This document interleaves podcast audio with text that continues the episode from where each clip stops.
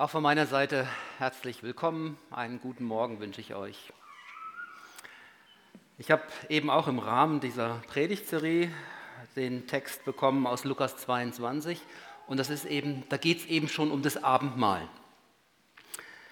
Äh, in dem Kapitel finden wir dann auch diese sogenannten Einsetzungsworte, wo Jesus mit seinen Jüngern zusammen war. Und interessant ist dort zu sehen, äh, bevor er dann sagt, und er nahm das Brot, dankte und brach, davor sagt er dann seinen Jüngern, und damit scheint er sich so ein bisschen mit auf den Weg zu nehmen, er bereitet sie vor und sagt, das ist jetzt das letzte Mal, dass wir in dem Rahmen miteinander Abendmahl feiern. Es ist das letzte Mal, dass ich vom Gewächs des Weinstocks trinke. Erst wieder im Reich Gottes wird das. Ihr wisst schon, was ich jetzt sagen will, gell? Okay, dann können wir gerade weitergehen.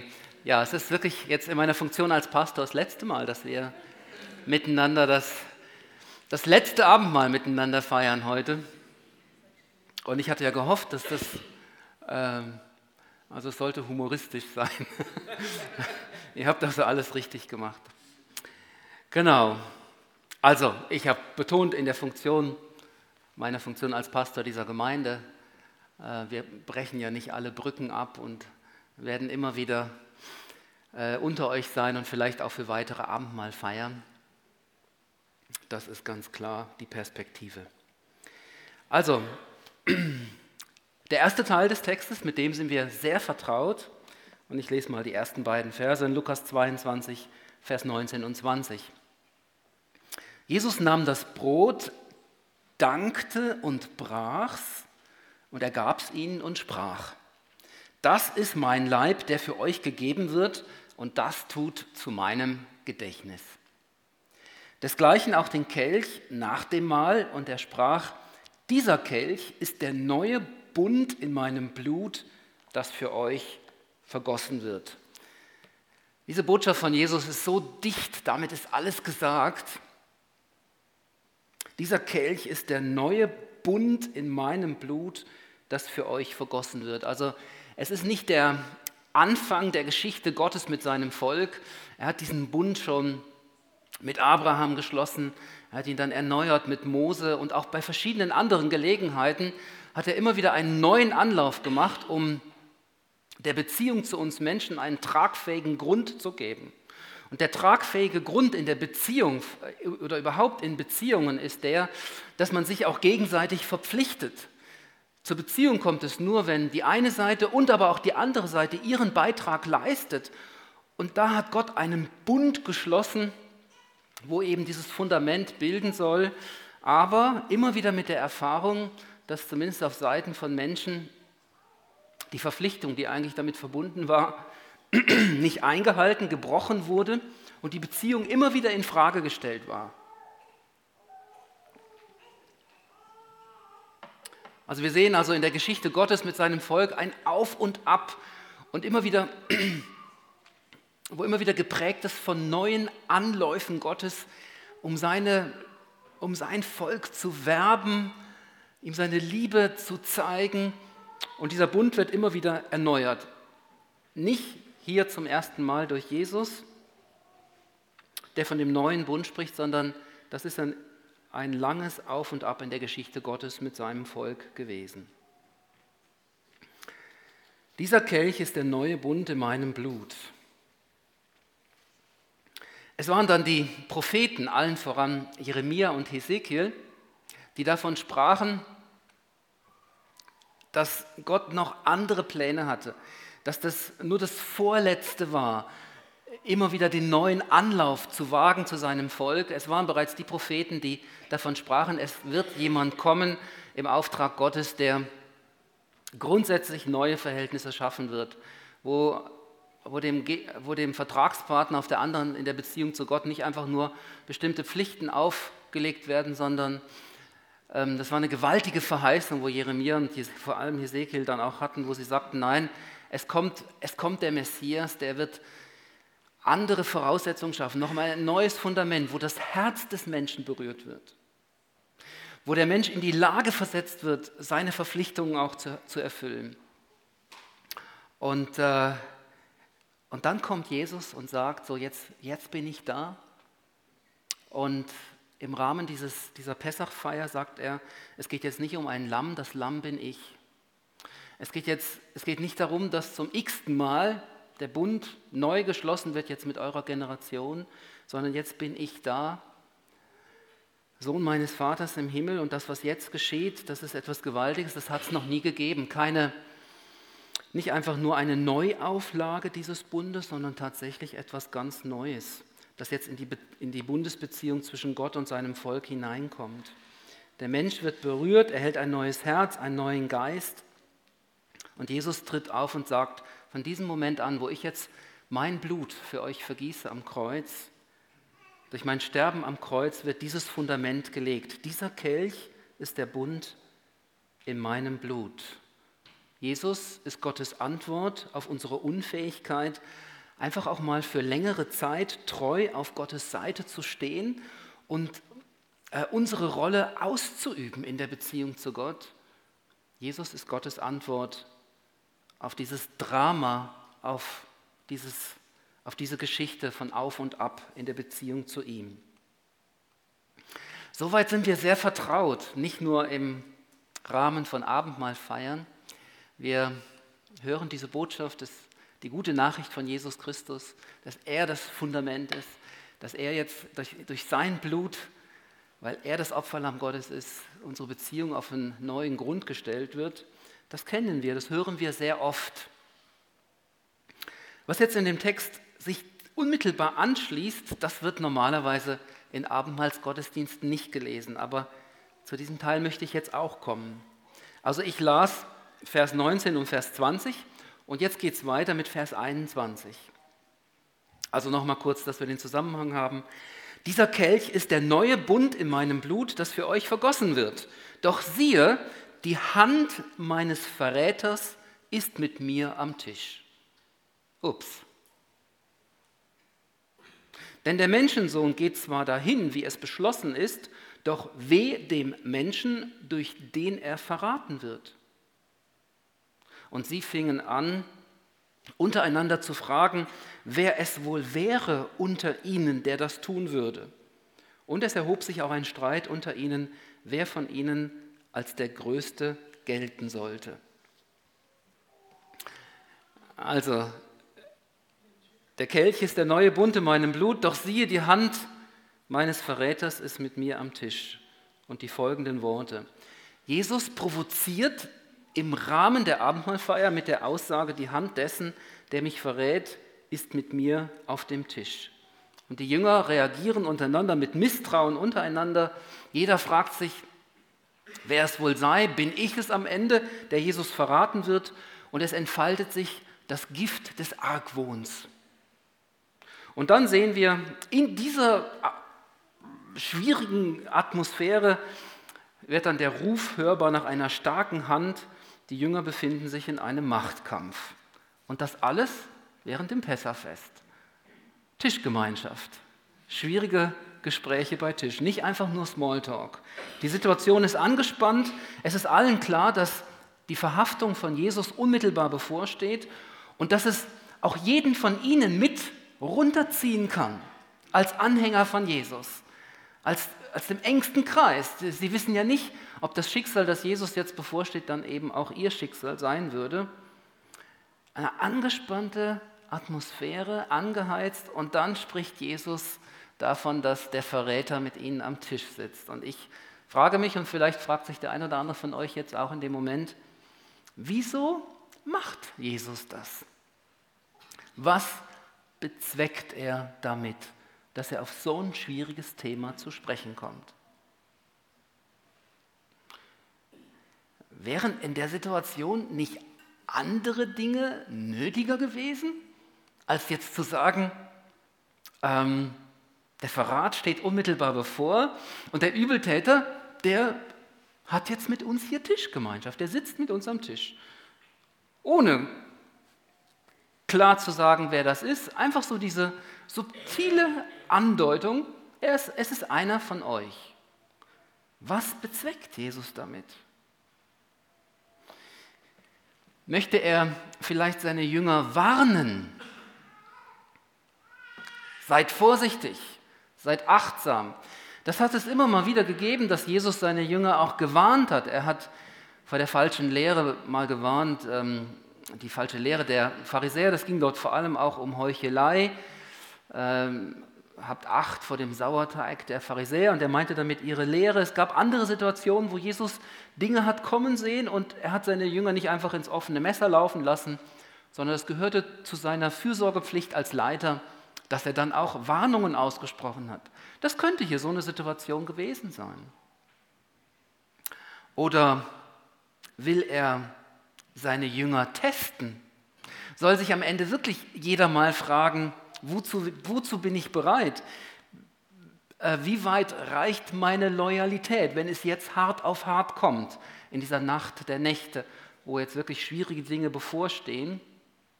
So eine Standortbestimmung, Einladung zur Standortbestimmung. Wäre, bin ich dazu oder wäre ich dazu in der Lage, Jesus ans Messer zu liefern? Auch denkbar. Oder möchte er vielleicht seinen Jüngern einen prophetischen Hinweis geben? Also er sieht die Dinge auf sich zukommen und das hat er auch bei vielen anderen Gelegenheiten getan. Er nimmt sie mit hinein in das, was er sieht, auch äh, in unmittelbarer Zukunft, was er sieht. Und wenn es dann soweit ist, wenn die Jünger da durchgehen müssen, dann werden sie sich daran erinnern und denken, aha, das hat er uns ja vorausgesagt. Okay, irgendwie muss das jetzt so sein. Es ist unglaublich schwer, das auszuhalten, aber er hat ja davon gesprochen. Das könnte Ihnen dann in dieser Nacht und auch in den darauffolgenden Tagen den nötigen Trost geben oder auch Kraft, sich, sich an seinen Worten festzuhalten. Er wusste das, er hat sich trotzdem entschieden, diesen Weg zu gehen und er hat uns ja mit hineingenommen in diese Pläne, also muss das irgendwie Sinn machen, wenn wir jetzt so Schweres durchmachen. Wenn man den, wenn man den Sinn versteht vom Leiden, dann, dann fühlt sich das vielleicht schon ein bisschen leichter an, wie wenn man gar nicht weiß oder, oder einfach davon ausgeht, dass jetzt alles zu Ende geht und alles zusammenbricht, was, was über einige Jahre doch immerhin aufgebaut worden ist. Das sind so Möglichkeiten. Vielleicht noch eine andere Möglichkeit. Äh, manche von euch wissen ja, dass ich, äh, also übrigens meine Frau auch, dass wir ähm, gemeinsam eine Ausbildung gemacht haben beim ICL, Institut für christliche Lebensberatung. Und da sind, ist so manches hängen geblieben. Liegt schon wieder Jahre zurück, dass wir die Ausbildung gemacht haben. Aber eins was so hängen geblieben ist, das ist die Beobachtung, ich glaube, das kommt eben auch aus der Individualpsychologie, dass man das Motiv eines Menschen, also den Zweck, und das ist ja unsere Frage, was bezweckt Jesus damit, dass man das an dem erkennen kann, was an Ergebnis dabei rauskommt. Das kann manchmal sehr demaskierend sein. Es hat einen biblischen Hintergrund, wenn in der Bibel davon die Rede ist, dass wir das ernten, was wir säen. Das ist ganz ähnlich. Also es hat nicht die Individualpsychologie erfunden, sondern die haben das so auf den Nenner gebracht. Schau dir das Ergebnis an, äh, das Ergebnis im Leben eines Menschen und dann lernst du sehr viel über verborgene Motive, über das Unterbewusste und die, das, was der Mensch bezweckt hat auf dieser Ebene. Gut, ob das immer stimmt, darum geht es mir jetzt gar nicht, aber ich habe im Text geschaut, worauf lief das denn hinaus? Und dann habe ich, ich habe das ja schon gesagt, also die Jünger waren verunsichert, da war der Argwohn in den Beziehungen und am Ende sogar Machtkampf. Wer hat das Sagen? Kann das tatsächlich sein, dass Jesus genau das bezweckt hat, was dann tatsächlich in der Realität ähm, sich auch durchgesetzt hat? Argwohn unter den Jüngern, Verunsicherung, Machtkampf, macht das Sinn? Oder hat sich da irgendjemand getäuscht? Jesus hm, erntet hier, was er gesät hat mit seiner Aussage. Also insoweit ist das, soweit ist das stimmig. Nur es ist schwer zu begreifen, warum er das wohl getan haben mag. Schauen wir uns die Verse nochmal an. Vers 22. Ich lese es nochmal.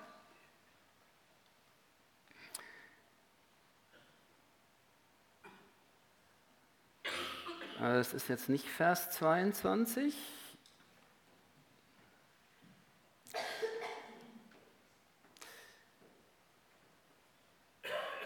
23 und 24. Die Jünger fingen an, untereinander zu fragen, wer es wohl wäre unter ihnen, der das tun würde. Ganz ähnlich,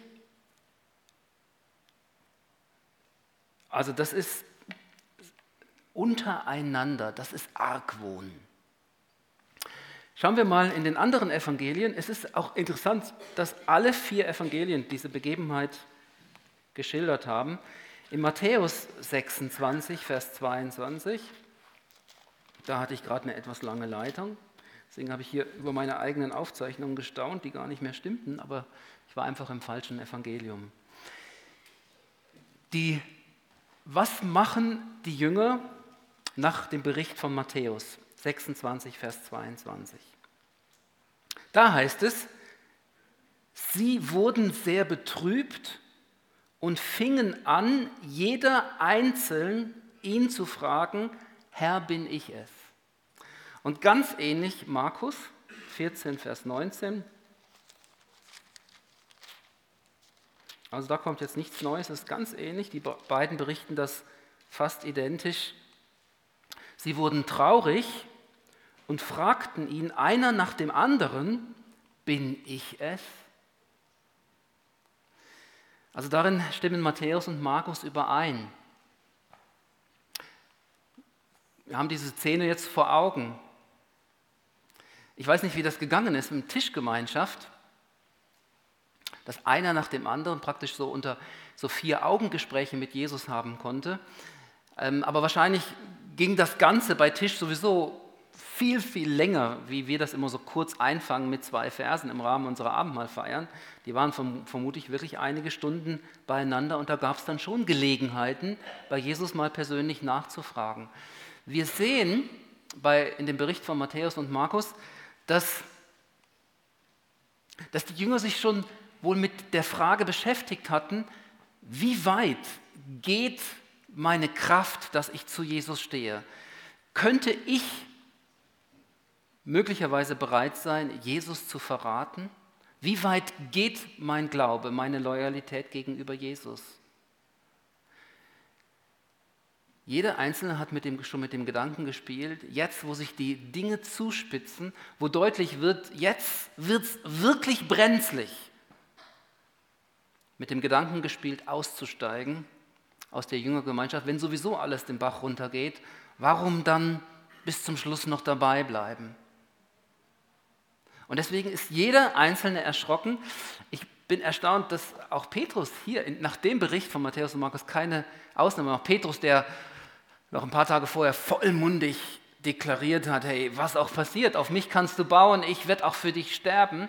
Hier plötzlich, jetzt wo es drauf ankommt, fragt sich jeder, das bin doch am Ende nicht ich, der Jesus verraten wird? Könnte da etwas also ich bin immer noch bei der Frage, was bezweckt Jesus damit? Könnte, könnte da etwas Gutes drin liegen, sich selber nochmal fragen zu müssen, wozu bin ich in der Lage? Wie weit geht, geht meine Treue gegenüber Jesus? Eine Standortbestimmung zu machen, knallhart, brutal in Erwägung zu ziehen, dass ich am Ende derjenige sein könnte, wir wissen alle, dass es Judas war, aber in der Situation war das wohl noch nicht klar, dass ich derjenige sein könnte, der Jesus ans Messer liefert. Könnte das, könnte das noch was Gutes haben, dass wir, dass wir mal ungeschminkt in den Spiegel schauen und uns fragen, wozu bin ich in der Lage oder wozu bin ich eben nicht bereit? Wie, wie weit geht meine Bereitschaft? Interessant ist noch die Begebenheit bei Johannes.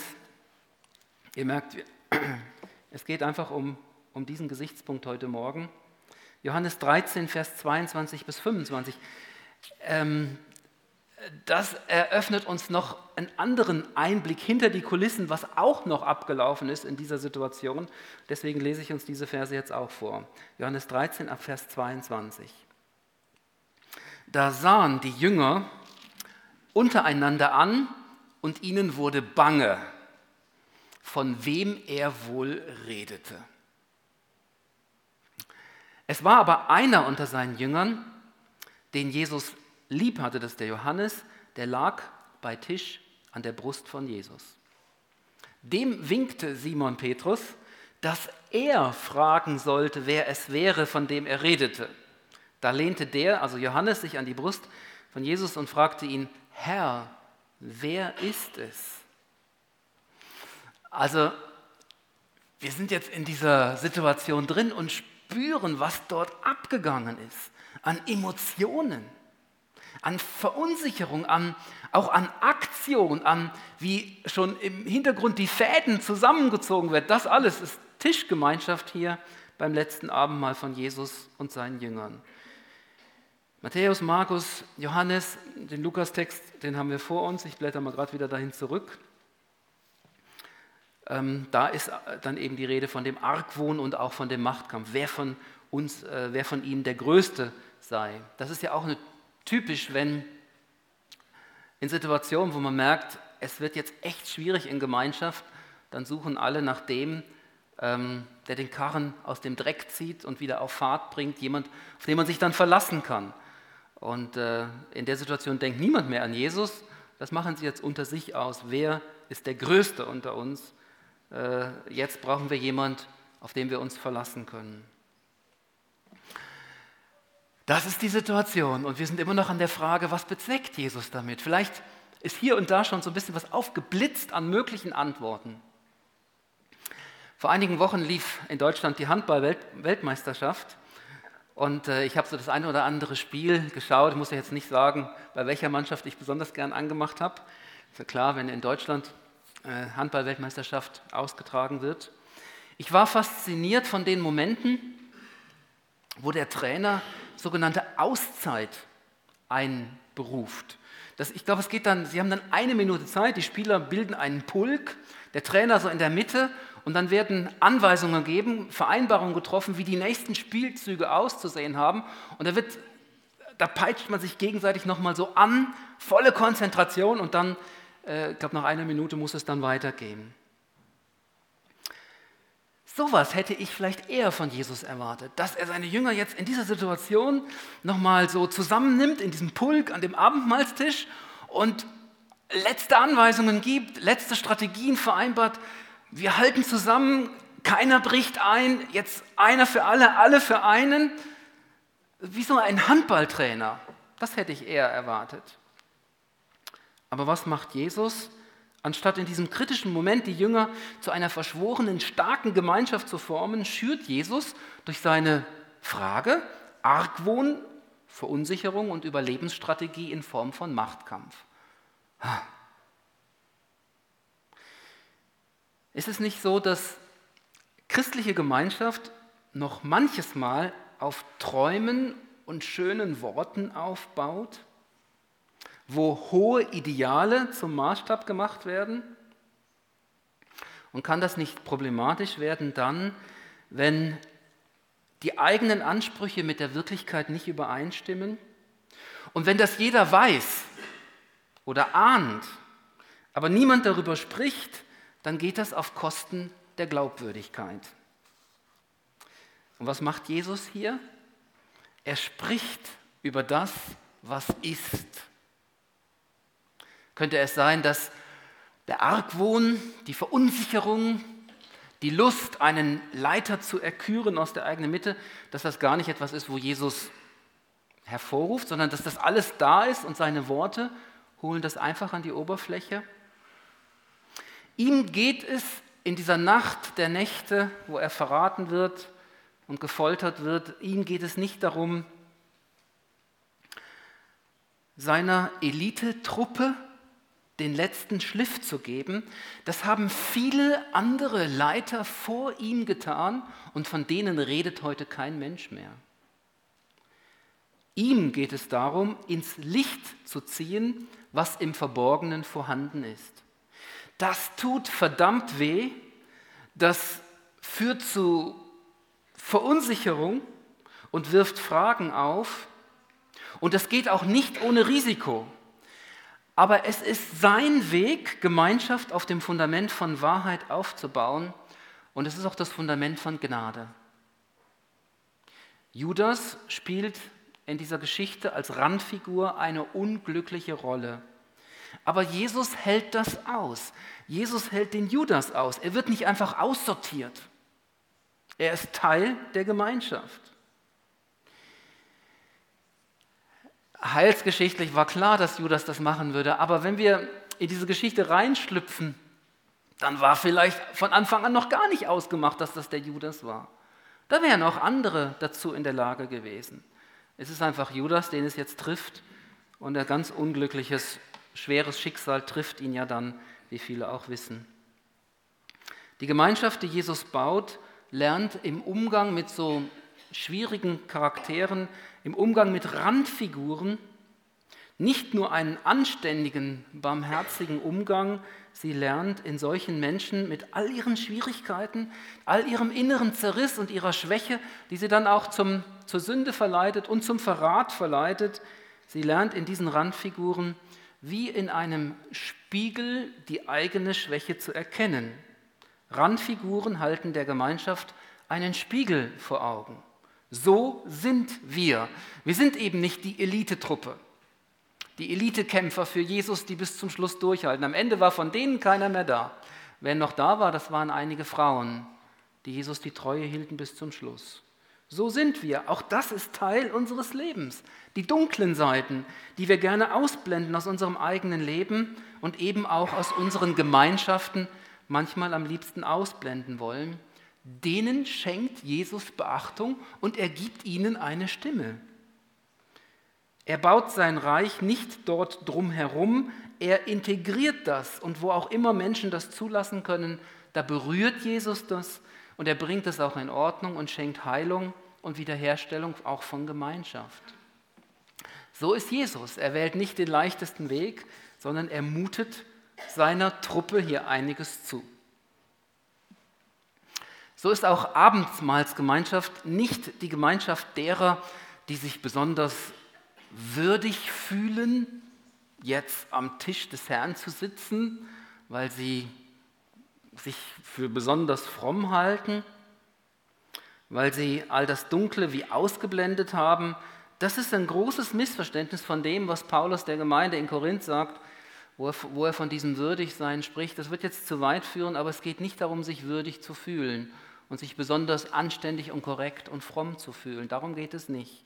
Abendmahlsgemeinschaft ist die Gemeinschaft derer, die um ihre Risse und Abgründe weiß, die Gemeinschaft derer, die bei Jesus bleibt aufgrund des Bundes, des Blutes, der Vergebung und der Versöhnung.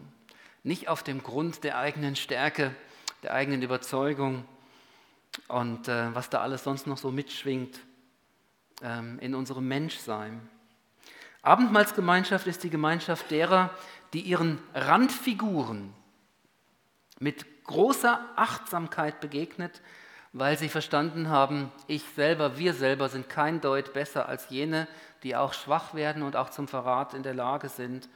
Und jene, sie haben, sie haben ihren Platz in unserer Mitte. Wir achten sie und wir sehen die Chance, die darin besteht, dass wir eine solche Gemeinschaft sind von Menschen von schwachen Menschen, aber auf dem festen Fundament des neuen Bundes des Blutes und nicht auf dem wackelnden Fundament eigener Stärke und Frömmigkeit.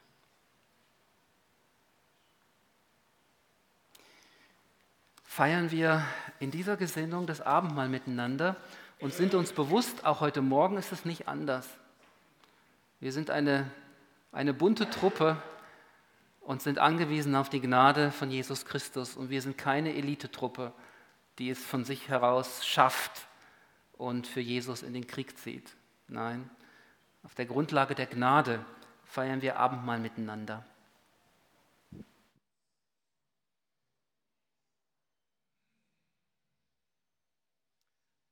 Und fahren wir fort ähm, mit Gebet. Ich bete mit uns zusammen.